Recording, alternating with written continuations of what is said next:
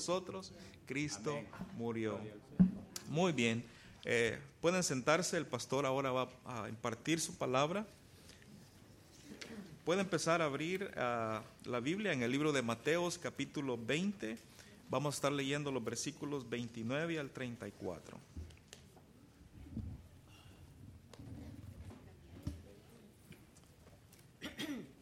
Muy buenos días hermanos, ah, hermanas, ah, feliz Día de la Madre.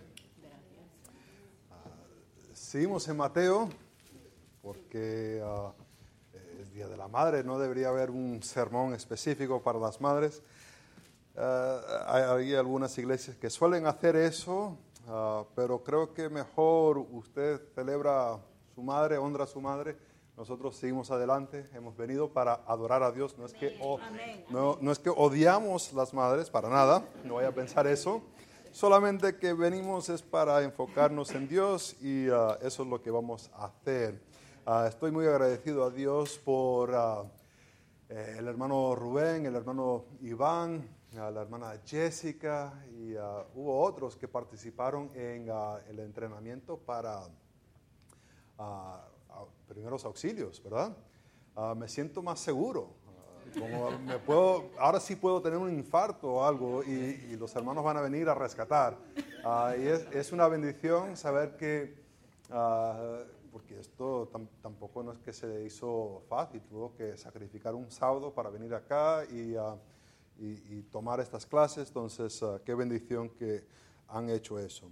Estamos en Mateo capítulo 20, ah, Mateo capítulo 20, y estaremos leyendo desde el versículo 29 hasta el versículo 34. Si podéis poneros de pie para la lectura de la palabra de Dios.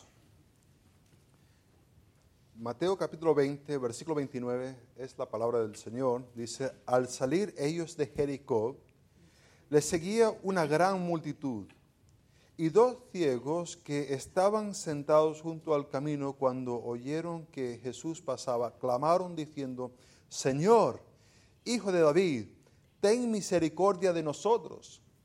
Y la gente les reprendió para que callasen. Pero ellos clamaban más, diciendo, Señor, Hijo de David, ten misericordia de nosotros. Y deteniéndose Jesús los llamó y les dijo, ¿qué quieres que os haga? Y ellos le dijeron, Señor, que sean abiertos nuestros ojos. Entonces Jesús, compadecido, les tocó los ojos y enseguida recibieron la vista y le siguieron. Oremos. Padre Santo, gracias por esta mañana. Gracias por esta oportunidad que tenemos para abrir ah, tu palabra. Gracias que hemos podido cantar estas canciones de alabanza a ti. Ah, gracias que la verdad es un gozo leer tu palabra y que tú te humillaste para revelar tu mensaje de manera tal que podríamos leerlo. Ah, Padre Santo, nosotros humanos, poder leer tu mensaje y entenderlo. Padre, ahora pedimos que el Espíritu Santo pueda iluminar nuestras mentes, que podemos ser fortalecidos para poner en práctica tu palabra. No vaya a ser que sea solamente una historia, sino que sea algo que ponamos en práctica para tu honra y tu gloria. En el nombre de Cristo lo pido. Amén. Podéis sentaros. Ah, cuando pensamos en diferentes tipos de literatura, ah, hay a veces autores que usan la ironía. Y la ironía lo que usualmente hace es que da un mensaje ah, opuesto a la, realidad que alguien se podría imaginar, ¿verdad? Ah, presenta una realidad con, ah, contrario a lo que uno se imaginaría. El lector está leyendo y está pensando que la historia se va a desarrollar en esta forma y de repente el autor lo que trata de hacer es incluye algo irónico que el lector no, no va a percibir pero es para enfocarse más en el mensaje. Y, lo que vemos aquí es que Mateo introduce un poquito de ironía en esta narración, en esta parte del Evangelio. Presenta algo ah, no solamente irónico, pero algo que ah, como que se burla un poquito, como que hace parecer a ciertas personas un poco, se podría decir, ridículo. Y, y, Mateo hace esto de una manera bastante suave, que uno lo va leyendo y ni cuenta se da hasta que lo empieza a mirar, se aleja un poquito y no ve solamente la historia, pero ve dónde la, historia encaja en la narración que hemos estado mirando. Vemos que desde capítulo 18 ha habido un pequeño argumento entre los apóstoles y después las madres de, Jacobo y, Juan, que, vinieron y están pidiendo primer lugar. Hemos visto este, esta idea de ser primero en el reino de los cielos, una y otra vez ser mencionado. Y, y, vemos por parte de Jesús que es bastante contrario. O sea, su, su, reino, su manera de ser, no es de estos de los grandes, sino es de ir a los chicos, a los humildes a, los más pobres, se podría decir. E, es como nos encontramos. Ah, nuestra historia empieza aquí en Jericó. Y cuando nos ponemos a mirar a Jericó, a lo mejor no nos viene nada a la mente, pero a lo mejor sí. A, lo mejor nos podemos ah, imaginar diferentes cosas ah, de Jericó. Ahora, eh, esta historia está puesta en Jericó y causa un pequeño problema ah, de interpretación. Porque la última vez vimos que Jesús estaba subiendo a Jerusalén. Y eso causa que uno se haga la pregunta, ¿qué está pasando aquí? Ah, Jericó y Jerusalén, Jerusalén está a más o menos un poco más de mil metros de altura por encima de Jericó. Entonces, y si estás saliendo de Jericó, estás subiendo. Ah, no vas a bajar, tienes que subir. Entonces, es posible que eh, el salir de, de, Jericó ya están subiendo a Jerusalén. Pero creo que otra cosa que funciona un poco mejor para poder interpretar esto es que Mateo decide agarrar una historia de algo que acaba de pasar hace poquito y lo introduce aquí para tratar de, aumentar el mensaje que Jesús vino para servir, no para que le sirven. Y, se enfoca en dos personas que son ciegos. ¿Qué están haciendo los ciegos? Pues están pidiendo. ¿Cómo van a salir ellos adelante en la vida? No pueden. Mateo creo que va a introducir esta historia, se acuerda y lo decide introducir acá. De, igual manera, eh, o están subiendo desde Jericó hasta Jerusalén, o está agarrando una historia de algo que pasó y lo introduce aquí para que podamos ver exactamente qué es lo que significa que Jesús vino a servir y no para ser servido. Cuando miramos a esto, vamos a estar mirando en este texto que tenemos que ir a Cristo en fe y seguirle. E-, esa es nuestra responsabilidad, el de ir a buscar a Cristo en fe y el seguirle. Ahora, para algunos a lo mejor están pensando que ese es el momento de la salvación. En ese momento donde alguien le compartió el Evangelio y creyó y, tomó esa decisión para aceptar a Cristo como su Salvador y ya está. Pero lo que voy a presentar aquí, que esta historia creo que abarca algo un poco más grande, que toda la vida cristiana se trata de ir en pos de Cristo en fe y estar siguiéndole. No, es algo que hice hace un tiempo atrás y ya no, sino que es algo que continuamente estamos haciendo, el yendo a Cristo en fe y siguiéndole. Eh, ¿Cómo hacemos esto? La primera cosa que tenemos que hacer es reconocer nuestra necesidad, reconocer nuestra necesidad. Vemos aquí en versículo 29, dice, al salir ellos de Jericó, les seguía una gran multitud. Ahora, la vía de Jericó a Jerusalén es, una subida. Hay más de mil metros de, altura eh, entre un sitio y el otro. Entonces tienen que estar subiendo, no es que van a ir bajando. Ah, pero no sé qué piensan cuando piensan la palabra Jericó. ¿Se acuerdan que Jesús en un día determinado estaba dando una parábola de un buen samaritano? ¿Se acuerdan? Y venía un tal hombre de Jerusalén a Jericó y ¿qué se encontró? pues con la gente más buena de la sociedad, ¿verdad que sí? Unas personas eh, respetuosas, unas personas que le, estaban ayudando. ¿Qué le hicieron? Lo golpearon, le quitaron la ropa, estaba el hombre desnudo y le robaron. Y ahí estaba tirado. ¿Dónde estaba? En la vía de Jerusalén a Jericó. Entonces, ah, no sé qué pensó al momento de leer la palabra Jericó, pero ya a mí me está me suena un poco peligroso esto. De lo que entiendo, el camino es a veces angosto porque es montañoso, ah, a veces es, e, e, es, angosto y no se puede ver muy adelante. Hay oportunidades para personas esconderse y de repente vas caminando y, no es que lo ves de allá de lejos y dices, mm, mm, me echo para atrás, sino que das la vuelta y ahí están esperándote, ¿no? Con una sorpresa. Ahí te van a robar.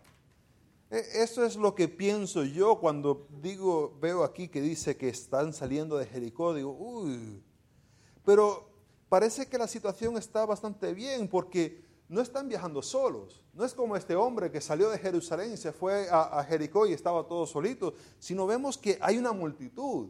Y como que una multitud uno se siente un poco más cómodo, ¿verdad que sí? Ah, si está ahí con un grupo de personas, solamente se tiene que asegurar que puede correr más rápido que la persona al lado, ¿verdad? que lo roban a él y tú sigues adelante, ¿verdad? Ah, te pones ahí más o menos en el medio, ah, que ataquen la gente de adelante o que ataquen la gente de atrás, ¿verdad? Ya, les digo, si, vamos a salir en grupo, ¿dónde voy a estar yo? En el medio, ¿no? Y así voy viendo. Uh, salen en un grupo y como que está más seguro eh, eh, eh, ya, la historia, como que está un poco mejor la situación. Ahí está, y, vemos que dice, y dos ciegos. Dos ciegos estaban sentados junto al camino. Sabemos que Jesús está yendo de Galilea a Jerusalén y va a estar celebrando la Pascua. Ya en capítulo 21, ahí está ah, donde Jesús entra y, y esta, la entrada triunfante, donde le dicen Osana uh, al rey, ¿verdad? Ya sabemos que es para eso. Entonces es la Pascua, hay todo un grupo que está yendo y estos dos ciegos están en el camino, a lo mejor para recibir algo. Van a recibir alguna limosna, algún dinero de personas que ya están pensando religiosamente de ir a Jerusalén para sacrificar, para adorar a Dios. Y como que ya eso le abre un poquito más el corazón a la gente para dar algo a ellos. Y ellos son ciegos, pero tontos no son. Y se ponen ahí al camino y están ahí para recibir. Y, dice que están los ciegos ahí en el camino y, oyeron que eh, Jesús pasaba. Oyeron que Jesús pasaba. Habrán escuchado a la multitud. Habrán escuchado, no sé, Jesús a lo mejor hablando y, las personas hablando acerca de lo que ha dicho, de lo que ha hecho y, están escuchando. Y ellos se ponen a clamar, a clamar, a decir, Señor, esta palabra Señor es, una palabra ah, que demuestra un aspecto soberano de la persona. E, es decir, cuando uno dice Señor en este sentido, ah, no se está poniendo por igual, ¿verdad que no?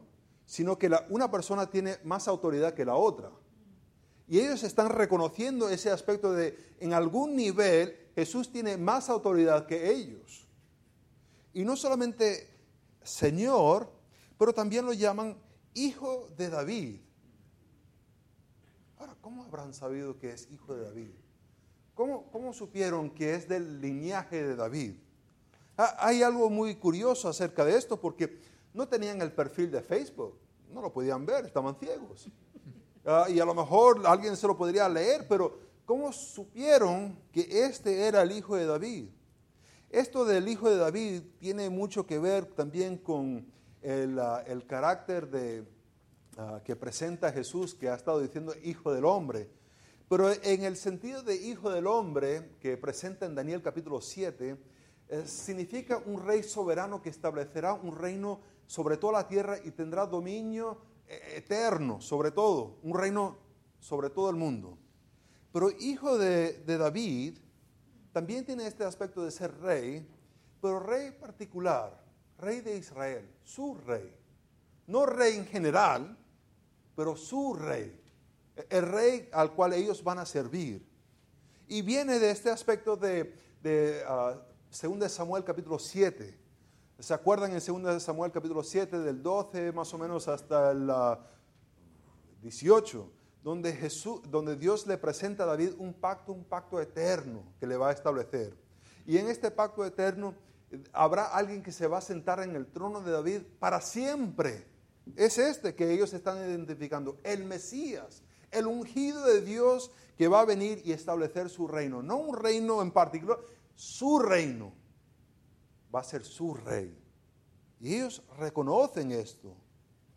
Y piden ellos misericordia. Quieren misericordia de parte de Jesús. Reconocen ellos una necesidad. Ellos están reconociendo que necesitan algo. No pueden encontrarlo en otro sitio. No hay médicos que le puedan ayudar.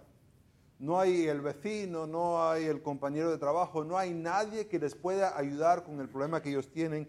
Ellos tienen que reconocer primeramente que tienen una necesidad y tienen que ir a la persona correcta para ayudarles con esto. Ahora vemos aquí que no solamente tienen ellos que reconocer su necesidad, muchas veces reconocemos nuestra necesidad y ahí se para la, situación, ¿verdad? Ah, algunos dicen, tengo este problema, tengo aquel problema. Y, reconocer el problema solamente no, basta, ¿verdad que no? Eh, eso no va a solucionar el problema en cual estás pasando. Tienen que tomar un paso más y es de humillarse. Eh, humillarse eh, y ellos se empiezan a humillar, empiezan a clamar a, Jesús. Eh, están clamando. Y la verdad es que la situación se pone un poquito vergonzoso, la verdad que sí. Yo me imagino estando en la situación sería un poquito vergonzoso porque dice que la gente les reprendió para que callasen. ¿Te imaginas? Estando ahí, estás ciego, no sabes en qué dirección gritar no sabes si ya, se adelantó Jesús para acá o si ya está acá. La verdad no sabes dónde está, pero sabes que hay una multitud y en dirección de la multitud te pones a dar voces. Es un poquito vergonzoso, ¿verdad que sí? Eh, a dar voces, a, llamarlo Señor, Hijo de David, ten misericordia de nosotros. Daría un poquito de vergüenza, ¿verdad que sí? Vamos, que si está toda la multitud gritando gol, ah, como que no da vergüenza. Pero como que gritar gol tú solo y todos se están sentando, como eso que sí da vergüenza, ¿verdad que sí? Como que pensaste que iba a ser gol y, no fue gol. Eso sí da vergüenza. Y estar en esta situación donde hay una multitud de personas y estás tú y el otro ahí gritando y este está gritando para acá y el otro está gritando para acá y no sabe exactamente dónde está Jesús, pero ahí estás dando voces. Había que humillarse. Ahora, cuando vemos esto de que le estaban reprendiendo, uno se tiene que preguntar, ¿Quién? ¿Quién está reprendiendo? Porque esta palabra reprender significa e, estar en contra de alguien. E, es una expresión fuerte de, estar en contra de alguien. Entonces, no es solamente que le están diciendo, sino que están demostrando un disgusto con lo que están haciendo los dos ciegos. ¿Quién es? ¿Quién es el grupo? Bueno, a lo mejor diremos, pues tendrá que ser alguno de esos fariseos, ¿verdad que sí? Siempre andan así odiosos.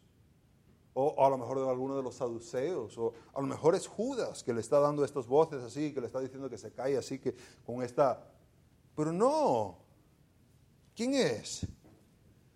Dice que al salir de Jericó le seguía una gran multitud. multitud. ¿Le seguía a quién? A Jesús. Y es la gente que está siguiendo a Jesús que está reprendiendo a los ciegos. Qué ironía, ¿verdad que sí? Son un grupo de personas que están diciendo, vamos en pos de Jesús, vamos a seguir a Jesús. Y le están diciendo a los ciegos que se caen la boca. Le están diciendo, deja eso. Hay como casi un poquito de odio que está involucrado aquí en esta expresión.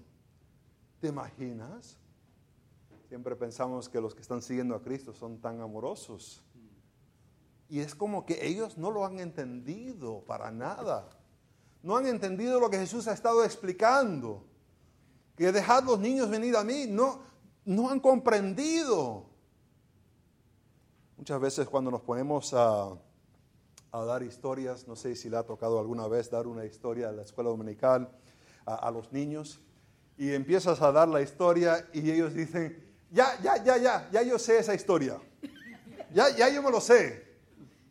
Y, me da ganas a veces, no lo hago, no lo hago, pero a veces me da ganas de decir, demuéstrame con tus acciones que conoces la historia. han estado escuchando a Jesús, esta multitud, porque han bajado desde Galilea, están a Jericó, ahora van a subir a Jerusalén y han estado escuchando a Jesús hablar y hablar y hablar acerca de dejar los niños venir. el rico lo despide, que no venga, porque pensaba que podía llegar por sus méritos. Y han estado escuchando y escuchando y escuchando, pero no les cabe en la cabeza, no les entra para nada. Y aquí hay dos ciegos que comprenden. Y, no solamente eso, que no le hacen caso a la multitud. Otra vez se ponen ellos más fuertes. Porque si les van a reprender, pues ahora tienen que hablar por encima de ellos para dirigirse a Jesús. Dice, Señor, Hijo de David, ten misericordia de nosotros. Requiere requiere humildad. Requiere humildad acercarse a Jesús, aun cuando hay una multitud de personas que supuestamente están siguiendo a Jesús, pero no les cabe en la mente lo que Jesús ha estado enseñando. No han podido demostrar con sus acciones que entienden lo que Jesús está diciendo. Porque aunque pueden repetir la lección, sus acciones y cómo se comportan el uno con el otro es fatal, fatal. Requiere si vamos a acercarnos a Jesús, requiere primero reconocer que necesitamos a Jesús y por segundo tenemos que humillarnos para ir en pos de Él. Ahora, no solamente eso, pero tenemos que también, si vamos a alcanzar a Jesús, si vamos a estar en una relación con Jesús, si vamos a estar siguiéndole, si vamos a llegarnos a Él en fe y ir en pos de Él, ah, tenemos que pedirle a Jesús, tenemos que hacer esa petición. Vemos ahí en el versículo 32, y deteniéndose Jesús los llamó y les dijo, ¿qué queréis que os haga? Ahí está la pregunta de parte de Jesús. ¿Cuál es tu deseo? Ya con Jesús hablar, yo me imagino que la multitud se ha callado un poco. Ahora va a escuchar.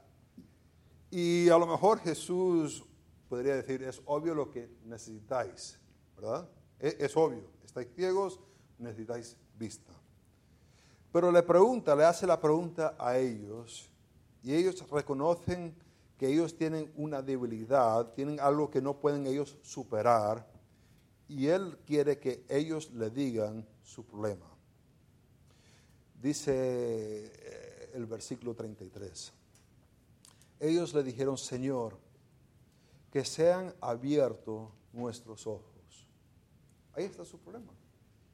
El problema es que no ven y quieren tener la oportunidad de que se les abre los ojos. Ahora, esto es bastante curioso, la manera que se le dice esto, de que quieren que se les abre los ojos. E, es curioso porque podrían decir queremos ver, ¿verdad que sí? Y, muchas veces el, que está ciego ah, no es que los, los, eyelids, eyelids.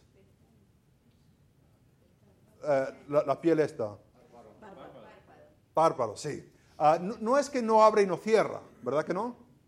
Sí abre y sí cierra. El problema es que el ojo no funciona. Entonces, cuando, ah, cuando uno quiere ver, no es que necesita que los ojos se abren, ¿verdad? Porque a lo mejor ya los tienen abiertos y ni cuenta se dan que los tienen abiertos. El problema es que necesitan ver. Pero lo que les pide no es que quieren ver, sino que quieren que se les abren los ojos. Y es bastante curiosa esta manera de expresar. Lo vemos en Mateo capítulo 9, del versículo 27 al 31, donde también hubo que Jesús sanó a dos ciegos. Y en esta oportunidad no es que ellos pidieron, sino que Jesús dijo que les abrió los ojos para que ellos pudiesen ver. Entonces e, es bastante curioso esto de poder abrir los ojos. Y creo que va muy relacionado, creo que en cierta manera está relacionado con Génesis capítulo 3, versículo 1 al 7. Vamos allá un momentico. Dice, ¿cómo tiene esto que ver con Génesis? Pues ah, en Génesis capítulo 3 vemos una situación donde ah, está el huerto de Edén, está una serpiente, está Eva. Dios le había dicho, aproveche todo el, todos los árboles, aprovecha, come, excepto una. Esta no la vas a comer, del fruto, no vas a comer de ese fruto. Aprovecha todo lo demás, cómete hasta, hasta saciarte, come, come, come. No pasa nada, excepto el fruto de uno no lo vas a... Hay un diálogo que ocurre entre la serpiente y Eva. Y en esto la, serpiente le viene y le está haciendo algunas preguntas. Versículo 2 dice, y la mujer respondió al serpiente, del fruto de los árboles del huerto no ah, podemos comer, pero del fruto del árbol que está en medio del huerto, dijo Dios, no comeráis de él ni tocaréis para que no muráis. Entonces la serpiente dijo a la mujer, no moriréis, sino que sabe Dios que en el día que coméis de él serán abiertos vuestros ojos. ¿Qué? ¿Acaso estaban ellos andando ciegos por el huerto? No creo, porque Dios dice que trajo a los animales a Adán y Adán estaba viendo los animales y lo estaba nombrando, ¿verdad? Entonces tenían ellos la capacidad de ver. Pero le está ofreciendo la serpiente algo más a Eva y es de tener un conocimiento que Dios no quería que ellos tuvieran, el conocimiento del bien y del mal. Pero ella vio la oportunidad para tener sus ojos abiertos aparte de Dios, no por medio de acercarse a Dios, pero aparte de Dios pudo tener los ojos abiertos y tomó el fruto y lo comió y se lo dio a Adán. Y el resto ya lo sabemos qué pasó estamos todos condenados a muerte, separados de Dios. Y Dios en su gracia y su misericordia tuvo que enviar a su Hijo para morir por nosotros. Ahora, esto es la ironía de la situación. E, e, es un poco irónico que Eva, teniendo vista, quería que sus ojos se abriesen y buscó algo aparte de Dios para que esos ojos se le abriesen. Aquí está un ciego que reconoce a Jesús por quien es que es el Señor, el Hijo de David, siendo ciegos, reconocen quién es, pero quieren que Dios les abre los ojos. Curioso, ¿verdad que sí? ¿A quién nos vamos? ¿A quién buscamos cuando estamos en una situación difícil? Para algunos hacemos como Eva. Buscamos aparte de Dios cómo resolver nuestro problema, nuestra situación. Y ahí hacemos el problema mucho peor, ¿verdad que sí? Mientras que estos ciegos, no teniendo la capacidad de mirar, pueden reconocer a Jesús a una distancia. Y quieren que Dios les resuelva el problema en el cual están viviendo. Ahora regresamos a Mateo, porque hay otra cosa irónico aquí, y es la situación de, ah, de los fariseos y los saduceos. Eh, ellos sí también tienen vista han podido ver a Jesús como ha vivido. Han podido ver los milagros que Jesús ha estado haciendo. Han podido ver cómo Él multiplica comida para las personas. Pero aunque ven, no ven.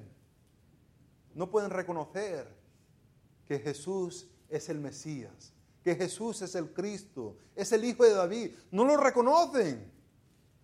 Mientras que hay dos ciegos sin la capacidad de ver, pero entienden quién es Jesús. A veces nos fiamos mucho por nuestra habilidad. A ese montón de religiosos, eso no me van a engañar a mí, ¿no?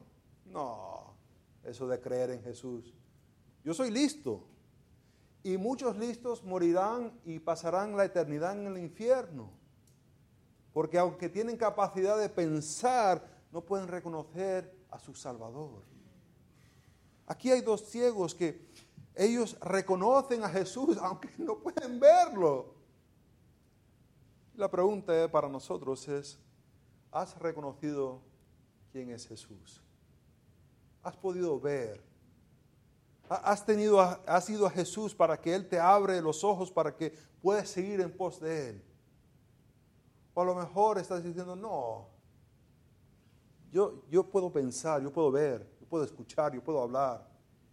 yo puedo resolver mis propios problemas, mis propias situaciones.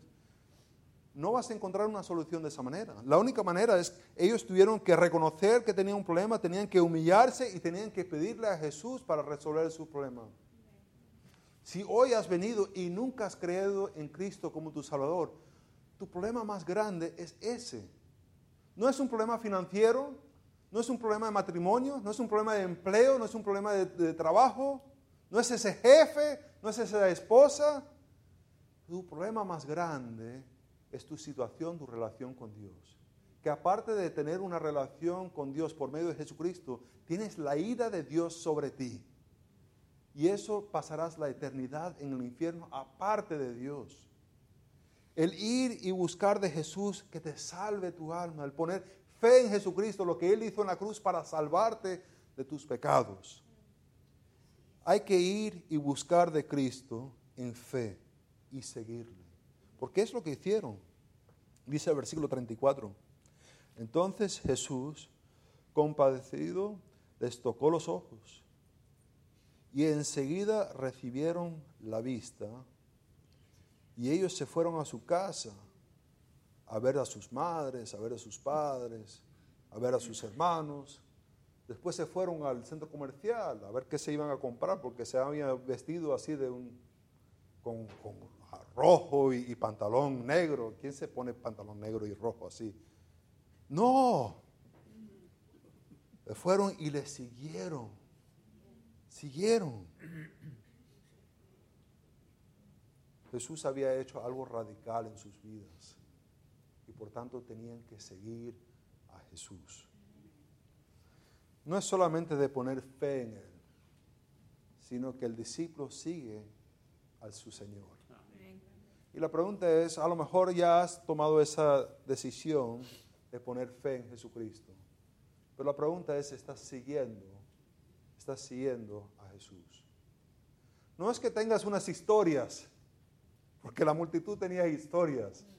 No es que sepas información, porque la multitud sabía información.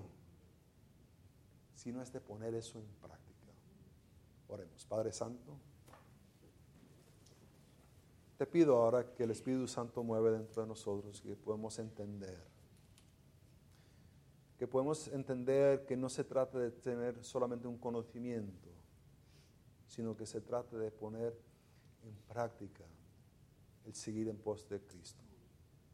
En el nombre de Cristo lo pido.